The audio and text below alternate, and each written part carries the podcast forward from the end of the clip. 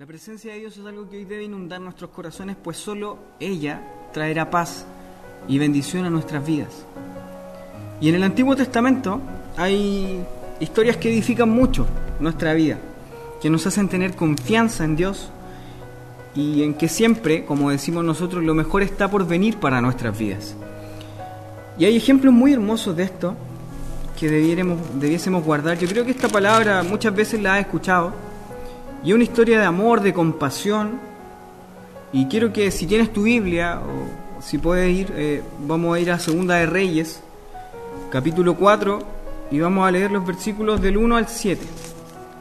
Eh, leemos esta palabra en el nombre de nuestro Salvador Jesucristo. Amén. Dice, el aceite de la viuda. Una mujer de las mujeres de los hijos de los profetas clamó a Eliseo, diciendo, Tu siervo, mi marido, ha muerto y tú sabes que tu siervo era temeroso de Jehová, y ha venido el acreedor para tomarse dos hijos míos por siervos. Y Eliseo le dijo, ¿qué te haré yo? Declárame qué tienes en casa. Y ella dijo, tu sierva ninguna cosa tiene en casa, sino una vasija de aceite. Él le dijo, ve y pide para ti vasijas prestadas de todos tus vecinos, vasijas vacías, no pocas. Entra luego y enciérrate tú y tus hijos, y echan todas las vasijas, y cuando una esté llena, ponla aparte. Y se fue la mujer y, se, y cerró la puerta, encerrándose ella y sus hijos. Y ellos les traían las vasijas, y ella echaba del aceite. Cuando las vasijas estuvieron llenas, dijo a un hijo suyo, tráeme aún otras vasijas. Y él dijo, no hay más vasijas. Entonces cesó el aceite. Vino ella luego y lo contó al varón de Dios, el cual dijo, ve y vende el aceite y paga a tus acreedores, y tú y tus hijos vivid de lo que quede. El contexto histórico que nos plantea este, esta historia eh, es un Israel dividido en dos reinos, un reino del norte que era Israel y el reino del sur que era Judá.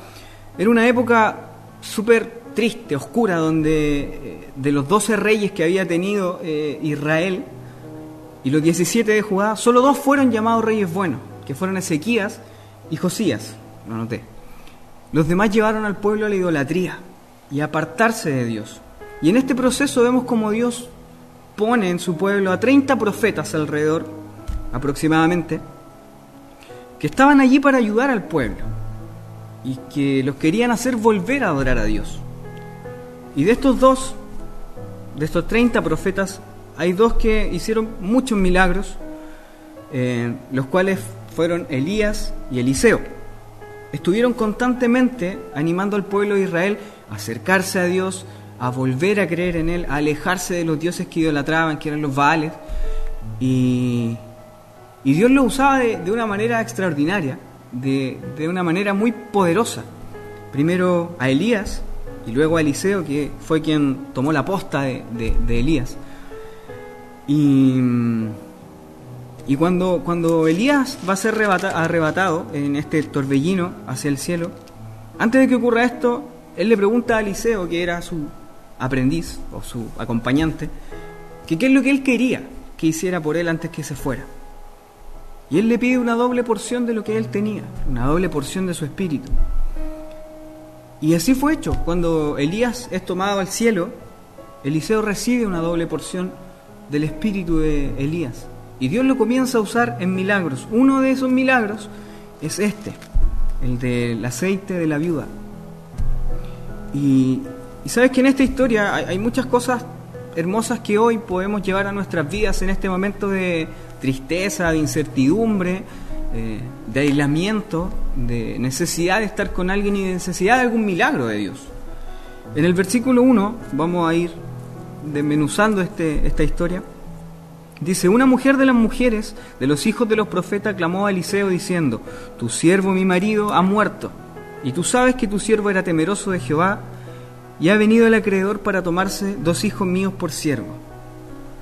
Vemos a una mujer viuda, desesperada, que había perdido a su esposo, que era un, hombre que servía a Dios, que era temeroso de Dios, y, y vemos que estaba sola, endeudada, con sus dos hijos. Y había venido esta persona a la que se le había pedido dinero eh, a cobrar la deuda. Y esta persona quería llevarse a los hijos de esta viuda eh, como esclavos. Recordemos que ante la ley esto sí eh, era se podía hacer, pero también se llamaba a que estas personas que servían de acreedores no se aprovecharan de, la gente que, le pedía dinero. Y quiero entender que la mujer, porque dice que la mujer clamó a Eliseo. Cuando uno clama, no lo haces despacio. Cuando tú clamas, no lo haces tranquilo, no lo haces en tranquilidad, decir, Señor, tengo este problema. No, lo haces con gemidos audibles. Lo haces con necesidad de, de tener una respuesta de manera intensa. Y yo creo que esta persona, como muchos, tiene que haber estado en un, a punto de un colapso emocional eh, gigante, porque estaba viuda, porque tenía deudas y porque iba a perder a sus hijos y se iba a quedar sola. Lo hermoso de esta situación, y yo podía eh, extenderlo, es que el corazón de la mujer tuvo la fortaleza necesaria y la fe para ir primero donde el profeta de Dios. Esta mujer decidió tomar la, eh, la oportunidad de ir donde Eliseo. Imagino yo que su esposo había dejado eh, bien instruida la casa en cuanto a cómo servir a Dios, a quién buscar primero. Y esta mujer decide ir al profeta para pelear esta batalla y para pelearla con Dios. Cuando tú tienes algún problema, alguna dificultad, lo importante siempre es ir primero con Dios, a clamar a los pies de Dios. Vemos cómo esta historia comienza así, con un clamor de una viuda desesperada en un momento extremo de su vida, pero lo hace pensando primero en Dios. Y en el versículo 2 dice, y Eliseo le dijo, ¿qué te haré yo? ¿O qué quieres que haga? Declárame qué tienes en la casa. Y ella dijo, tu sierva ninguna cosa tiene en casa, sino una vasija de aceite. Eliseo muestra la disposición de querer ayudar a esta viuda. No le criticó el cómo te endeudaste, cómo llegaste a esta situación, cómo no tienes para pagar. Eh, a Eliseo le importó nada lo que había pasado para que la viuda llegara a esta situación. Lo que importa es que ella necesitó ayuda y recurrió al hombre de Dios, al profeta de Dios. Eliseo seguramente no tenía eh, el dinero para ayudar y pagar las deudas de esa viuda, pero sí sabía que Dios obraría algún milagro, porque él los vio, a través de Elías y también Dios había comenzado a hacer milagros a través de él. Sabía que Dios iba a proveer alguna, alguna solución. Y la viuda le dice que no tiene nada sino una vasija con aceite y lo más probable es que, claro, no tenía nada, porque si tenía tantas deudas, era posible que haya vendido todo lo que tenía en su casa para tratar de solventar este gasto o para tratar de sobrevivir en el fondo.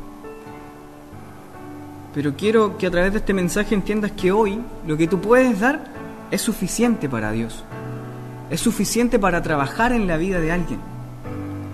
Dios actúa con lo que el hombre tiene a mano. Siempre ha sido así. Moisés que tenía mano, tenía a mano una vara y con esa vara se milagros. Sansón dice que con una quijada de un burro mató a 100 hombres. Lo que hay a mano es lo que te va a ayudar a que Dios actúe en un milagro sobre ti. Las circunstancias en las que vivimos hoy no nos deben abrumar, no nos deben aplacar, no deben disminuir nuestra fe ni nuestra confianza en Dios. Debemos caminar siempre entendiendo y sabiendo que la gracia de Dios está sobre nosotros. El versículo 4 nos dice que vasijas vacías, no pocas, Entra luego y enciérrate tú y tus hijos, y echan todas las vasijas, y cuando una esté llena, ponla aparte.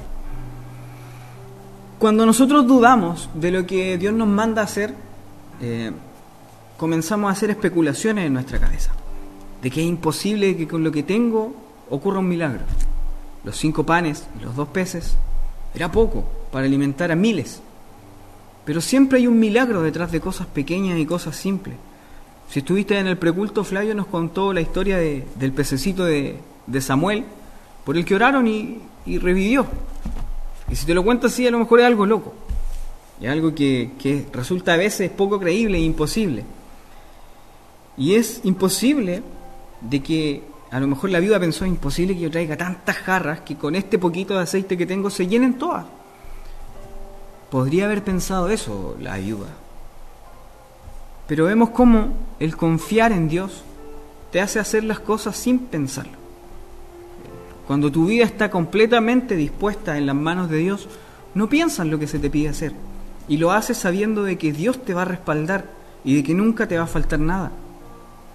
Cuando tomamos en cuenta lo que Dios habla y comenzamos a hacer su voluntad, algo siempre va a pasar. Y sabes que lo increíble de esto es que a lo mejor Eliseo podría haber hecho el milagro. Eliseo podría haberle dicho, tráeme el aceite que tienes, júntame vasijas y yo las voy a llenar todas con esto. Se tiene que haber visto tentado a, a realizar el milagro él, a ser usado por Dios. Pero lo que Dios quiere en esta mañana que entendamos es que los milagros tenemos que vivirlos nosotros para comenzar a creer por nosotros mismos. En alguna ocasión yo prediqué sobre la fe prestada. Mucha gente, eh, cristianos, viven la fe y están en la iglesia porque alguno de sus familiares les contó que había pasado algo, les contó algún milagro, les contó alguna sanidad, alguna provisión que Dios tuvo en sus vidas. Y eso es vivir de una fe prestada, de no haber comenzado a vivir realmente lo que es tener fe en Dios y vivir por fe. Dios siempre va a querer que creamos y, vivamos de la fe y vivamos la fe personalmente, de una manera íntima. El vivir la fe de esta forma te va a llevar a tener una tranquilidad y una seguridad enorme en Dios y en su palabra. Y en que aunque te digan que hay que hacer cosas y parezcan locas, eh, tú lo vas a hacer sin saber, sin pensarlo, porque es Dios el que te pide que lo hagas. Y tu fe está tan fuerte en Él que lo haces sin pensar. En el versículo 5 dice que la mujer se fue y cerró la puerta encerrándose ella y sus hijos. Y ellos le traían las vasijas y ella echaba aceite. La mujer decidió creerle a Dios. Eh, pidió vasijas, muchas, muchas, a todos sus vecinos. Y lo importante viene acá, para mi vida. Quiero compartirlo con ustedes así. Dice que ella se encerró y cerró la puerta. Se encerró con sus hijos a trabajar su fe en privado, a trabajar esta, este milagro de una manera eh, íntima con sus hijos. El profeta les dice, anda y enciérrate y trabájalo ahí. Y sabes que hoy tenemos la oportunidad de trabajar nuestra fe de una manera en que a lo mejor antes no lo hubiésemos hecho. Hay mucho tiempo en casa, hay muchos medios para trabajar nuestra fe. Tenemos muchos tiempos durante el día para orar, para ayunar, para leer la palabra. Yo he aprovechado el tiempo que tengo eh, tocando el, piano en la casa, eh, tratando de escuchar algunas otras predicaciones. Y lo importante de esto es que podemos salir espiritualmente muy fortalecidos de esta situación. Tenemos la oportunidad de hacerlo hoy. Antes la excusa era el tiempo. Eh, la excusa para hacer las cosas era el tiempo. De hecho, nosotros con, con Ruti en la casa eh, hemos hecho hartos arreglos chiquititos. Eh, arreglamos una escalera, la pintamos, la barnizamos. Estuvimos arreglando el patio. Ruti empezó a plantar flores. Y la excusa era que no teníamos tiempo. Y hoy que tenemos tiempo lo hemos comenzado a hacer. Muchos, a muchos nos han dicho, oye, estudia la Biblia en la casa, trabájala. Es que no tengo tiempo, estoy trabajando todo el día y cuando llego tengo que ver a mi familia y estar con ellos. Hoy hay mucho tiempo para los que están en cuarentena de trabajar su fe de manera intensa y privada. Los que estaban lejos de Dios cuando comenzó la cuarentena, yo les mencionaba que había gente que venía, no venía, estaba, no estaba, con un pie adentro, un pie afuera. Quizás cuando comenzó la cuarentena estaban lejos de Dios y posiblemente hoy no estén más cerca. Hoy esa gente que estaba dudando de estar en la iglesia, quizá hoy ya está lejos.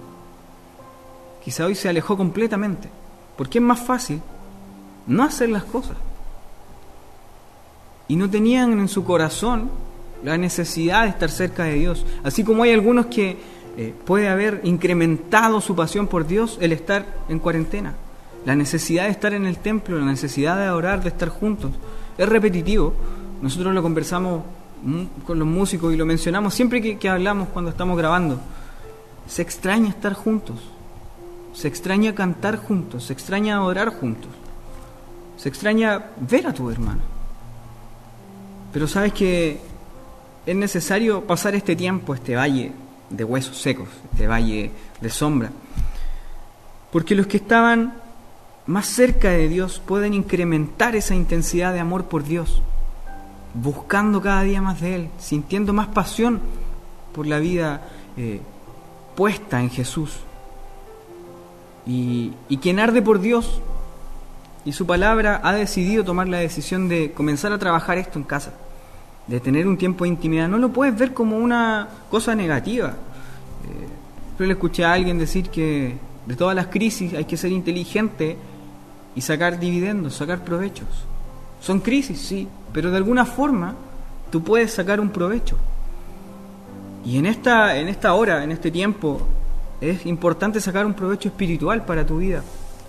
Las hermanas oran en la noche, nosotros estamos trabajando en la música, hay gente que está trabajando detrás de cámara, eh, hay gente que está diseñando cosas, las cosas que tú ves en nuestro Instagram, en nuestras plataformas, hay trabajo detrás de eso hay amor, hay dedicación por la obra. Lo hermoso de esto es que el profeta le pidió a la viuda que se encerrara, que trabajara en privado su fe. Y hoy eso es lo que nosotros podemos hacer, trabajar nuestra fe en privado. En el versículo 6 dice, cuando las vasijas estuvieron llenas, dijo a un hijo suyo, tráeme aún otras vasijas. Y él le dijo, no hay más vasijas. Entonces cesó el aceite. Recién ahí cesó el aceite, cuando las vasijas fueron llenadas por completo. Cuando nosotros entendemos este milagro de esta forma, nosotros tenemos a Dios en la medida que nosotros queremos. Eliseo no le dijo a la viuda junta 100 jarras y esas 100 jarras van a ser llenas. Eliseo le dijo, ve y consigue tantas cuantas puedas con tus vecinos, todas las que tengas. Y la viuda consiguió, consiguió, consiguió hasta que ya no pudo conseguir más. En la situación límite que estaba viviendo, de desespero, de una condición extrema, de estar entre la espada y la pared, eh, por las deudas que habían y porque se iban a llevar a sus hijos, ella pidió todo lo que pudo pedir en vasijas. Y la medida de esto fue un deseo intenso en su corazón de solucionar sus problemas, de que sus problemas se acabaran y que pudiera vivir tranquila. A lo mejor si hubiese pedido pocas vasijas, hubiese tenido poco aceite. Pero ella misma estableció la medida que iba a tener de aceite. En este tiempo nosotros podemos establecer la medida que queremos de Cristo en nuestra vida. Y es importante que lo entendamos así porque mientras más busquemos, más vamos a ser llenos. La viuda estableció el máximo de vasijas que pudo y fue lo que Dios obró en milagro. Porque hasta que no se llenó la última, el aceite no cesó. Pero había un, un deseo intenso de solucionar su problema. Hoy en día nuestro deseo interno debe ser el de tener a Dios en nuestra vida y ponerlo por sobre todo buscarlo de una manera eh, desmedida, decía un entrenador técnico, de, manera desmesurada, de manera intensa. Intentar llenar y llenar y llenar vasijas, hasta que ya no tengamos más que llenar. Y aunque suene lógico, para llenar una vasija, esta vasija tiene que estar vacía. Y nuestras vidas, como vasijas de barro, a veces están llenas de nuestra suficiencia del yo puedo, el yo tengo en la cuenta, no me va a faltar. Eh, yo tengo acceso a una salud privilegiada, puedo pagar una salud mejor que la que te da el Estado, puedo solventar todo, la suficiencia de nuestro corazón, de nuestra vida, está llenando nuestra vasija. Y sabes que para que seas lleno del Espíritu Santo y lleno de Dios en tu vida, tienes que echar esto fuera. No se puede llenar algo que no está vacío. Tu corazón debe estar vacío. Tu espíritu debe pedir y gemir estar lleno de la presencia de Dios. nuestro corazón debe vaciarse. Debe vaciarse para ser lleno de Él. El creernos suficiente no nos va a llevar a, ningún lado. No nos va a llevar a, a bendición o a estar tranquilos. Por mucho que tengas dinero o muchas cosas, eh, hay otras que no se pueden solventar con eso. Tu tranquilidad emocional, tu tranquilidad espiritual, no la vas a poder solventar con dinero o con algo que creas que es suficiente. El único que trae paz, alegría y gozo a tu vida es Dios, es Jesús.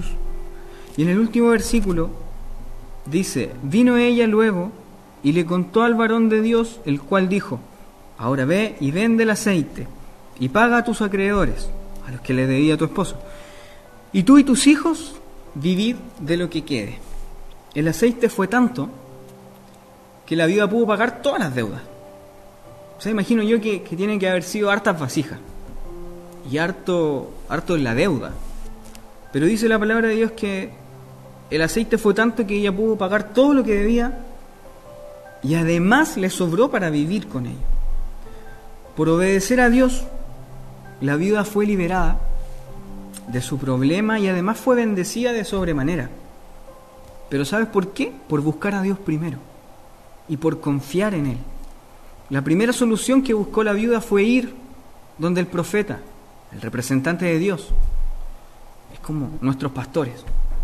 Eso fue lo que quiso hacer la viuda primero, antes que cualquier otra cosa, antes que ir a un banco, pedir un crédito, hablar con el acreedor, arrancarse, esconderse. Lo primero que hizo fue buscar al profeta de Dios y pedirle a él una respuesta. ¿Sabes que Dios siempre va a responder a nuestras peticiones? Con la respuesta que queramos, con la que no queremos escuchar y a veces con silencio. En el silencio Dios también se manifiesta y también se muestra su amor en nosotros. A veces nosotros esperamos la respuesta positiva siempre. A esta viuda Dios hizo misericordia de inmediato. Le dijo, tienes que hacer esto, esto y esto, y eso solucionó su problema. A lo mejor nosotros, por nuestra fe tan pequeña, por nuestra fe tan quebrantable, nos cuesta un poco dar la vuelta. Nos cuesta un poco llegar al milagro absoluto. Nos cuesta llegar a, provocar que Dios se manifieste de una manera hermosa a nosotros de inmediato. Porque nuestra fe no es ni siquiera como el grano de mostaza. En nosotros siempre debe estar la confianza de que nunca nos faltará algo. De que nunca Dios te va a desamparar. Dice su palabra que, que no se ha visto justo, necesitado, ni su simiente que mendigue pan. Jamás te va a faltar algo. Hay una canción que, me ha estado ministrando que es muy antigua, que me acuerdo que en la iglesia de mis papás se cantaba siempre para los matrimonios. Y que decía que en tus afanes y en tu dolor Dios cuidará de ti.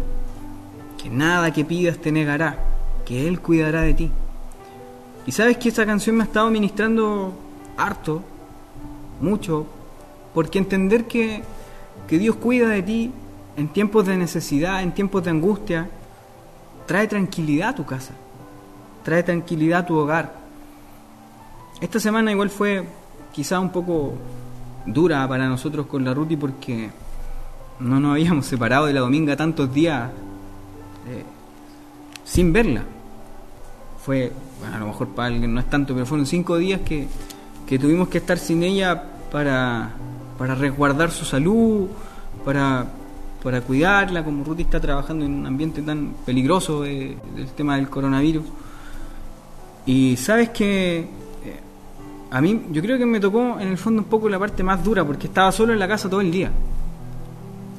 Y, y, es, es fome estar solo. Yo pensaba también, tuve mucho tiempo para reflexionar, pensaba en esa gente que vive sola que está sola siempre. Eh, nos han conmocionado muchas historias de ancianos que viven solos, que están solos, que, yo creo que todos vieron la historia de esa abuelita que, fue a cobrar su bono COVID y no se lo dieron. Fue una historia muy triste. Y a mí me, enternecía ver cómo la gente reaccionaba para ayudarla. A pesar de eso, entender que Dios cuida de ti en momentos de dificultad y aflicción trae una paz inmediata a tu hogar. Cuando a lo mejor yo pensaba, eh, pucha, la dominga, ¿qué estará haciendo? Y le preguntaba a mi mamá, una hora preguntábamos cómo estaba y qué estaba haciendo. Eh, pero te dejaba tranquilo saber y ver que estaba bien, porque Dios cuida de sus hijos. Eh, Dios cuida de, de quien confía en Él, de quien lo ama y quien ama su verdad. El principio del milagro de la viuda es el mismo que otros principios eh, de otros milagros.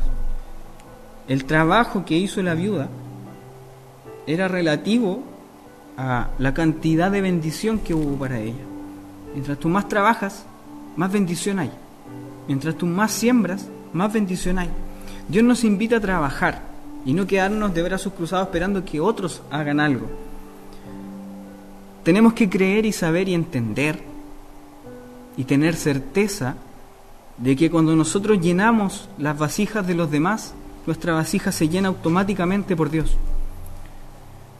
Hay gente de nuestra iglesia que ha estado trabajando de manera secreta. Eh, uno se entera, obviamente. Pero hay gente que ha estado sembrando en otros. Y tú ves que la provisión de Dios nunca le ha faltado a ellos. Ves cómo pueden bendecir a los demás y ellos son bendecidos de manera inmediata. Eh, es cosa de darse cuenta cómo cuando tú ofrendas, cuando tú diezmas, nunca te falta, nunca te falta para llegar a fin de mes, nunca te falta nada. A esta viuda dice que sus problemas fueron solucionados, pagó sus deudas y le quedó para vivir. El llamado de hoy, de esta palabra, es a confiar de que nada nos va a faltar de que si nosotros creemos en Dios y en su palabra, porque lo que hay en, esta, en este libro es real. No porque lo diga acá, sino que porque tú lo compruebas día a día. Y porque nosotros creemos fervientemente en lo que dice acá. Porque esto fue inspirado por el Espíritu Santo. Y si aquí dice que nada te va a faltar, nada te va a faltar. Si dice que es bueno encerrarse y trabajar nuestra fe en privado, así es. Y en este momento que tenemos el llamado es a confiar, a creer y a buscar intensamente a Dios en estos momentos de, encierro, de cuarentena. Eh, el llamado es a eso, a buscar de Dios, a buscar intensamente de su Espíritu en nosotros, a no enfriarse, a pensar y recordar en aquellos, aquellos hermanos que a lo mejor estaban tambaleando viniendo a la iglesia. Llámalos, mándale un mensaje, bendícelos con algo porque tú tienes que ser el que comienza a llenar las vasijas de los que están vacíos. No nos enfriemos, eh, algún día nos vamos a volver a encontrar, eso es indudable, y si no es acá, es allá, pero algún día nos vamos a volver a reunir otra vez. Eh, uno siempre comenta y comparte dice, ¿cuándo nos volveremos a encontrar de nuevo? ¿Cuándo nos volveremos a reunir de nuevo en la iglesia? Y sabes que algún día va a pasar, y veníamos comentando con la ruta en el auto, a lo mejor ese día las iglesias van a estar llenas todas. Todas las iglesias van a estar a su capacidad máxima. O tal vez vas a ver gente que no habías visto en años en la iglesia. Pero el día de reencontrarnos va a llegar. Va a ser un día glorioso, va a ser un día hermoso. Pero hoy, que estamos encerrados, es necesario que detrás de nuestra puerta comencemos a trabajar el milagro. Comencemos a trabajar nuestra fe, comencemos a trabajar nuestra relación personal con Dios. Yo te quiero invitar a eso, a que no decaigas, a que te animes, a que busques, a que no olvides que Dios siempre está a tu lado y a que lo que te pide Él es a que trabajes en intimidad, que al cerrar tu puerta, la puerta de tu casa, de tu pieza, eh, puedas trabajar tu fe, y el milagro que buscas. Quiero dejarte eso este día como reflexión y quiero invitarte a orar. Quiero que tomes este tiempo como un momento de intimidad. Si te quieres arrodillar, si quieres cerrar tus ojos y comienza a elevar un clamor, a agradecer a Dios porque su palabra todos los días nos renueva las fuerzas. Y hoy Padre Celestial te agradecemos por poder estar en tu templo, en este lugar. Sabemos que nosotros somos iglesia, somos la iglesia. Pero Padre, estar en este lugar nos llena de nostalgia por días pasados. Recordamos a cada uno de nuestros hermanos que próximamente vamos a estar juntos y a los que partieron en tus brazos y que ya no podemos estar con ellos, los seguimos recordando. Te quiero pedir, Señor, por la vida de cada uno de los que está detrás, Señor, de esa pantalla, por cada uno de los que escucha este mensaje y los que los va a escuchar, Señor. Porque sé que en privado podemos trabajar nuestra fe de una manera mejor, de una manera más intensa. Te pido que bendigas la vida de cada uno de mis hermanos, que les dé fuerza, que les fortalezca, Señor, que su espíritu sea ardiendo que tengan, Señor, en sus vidas esa porción de tu Espíritu, Señor, para entender que tú jamás los vas a desamparar, que tu amor, tu gracia sobreabunda en nosotros, que en medio de la tormenta, Señor, eres tú quien calma las aguas, que en medio de nuestra angustia, eres tú, Señor, quien nos trae tranquilidad y paz. Te quiero pedir, Señor, por cada uno de los que está lejos de ti, y que a lo mejor esta palabra va a llegar que toque sus corazones, que aviven la llama que hay en ellos. Te agradezco, Señor, por darnos la posibilidad de llegar hasta el hogar de nuestros hermanos, Señor. Bendice sus vidas, bendice sus familias. Bendice, Señor, aquellos que tienen que por necesidad salir a trabajar, cuídalos, protégelos. Que tu mano no los desampare.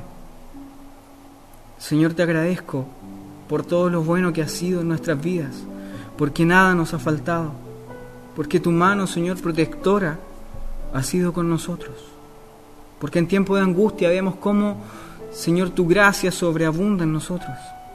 Tu paz, tu amor, tu tranquilidad, Señor, entra en nuestras vidas y en nuestros corazones. Te agradezco por esta palabra, Señor, y te pido la fe que esta mujer tuvo para solucionar sus problemas. Permítenos ir siempre primero donde ti, Señor. Siempre llegar ante tus plantas siempre llegar ante tu presencia antes que a otra parte. Es el mejor lugar en el que podemos estar, Señor. Postrados a tus pies, buscando nuestro milagro en privado. Te agradezco por tus bondades, por tus misericordias, porque son renovadas día tras día y seguirá siendo así. Te bendecimos y honramos y agradecemos por el sacrificio enorme de tu Hijo en la cruz. Gracias por todo en el nombre que sobre todo nombre. En el nombre de tu Hijo Jesús. Amén y amén.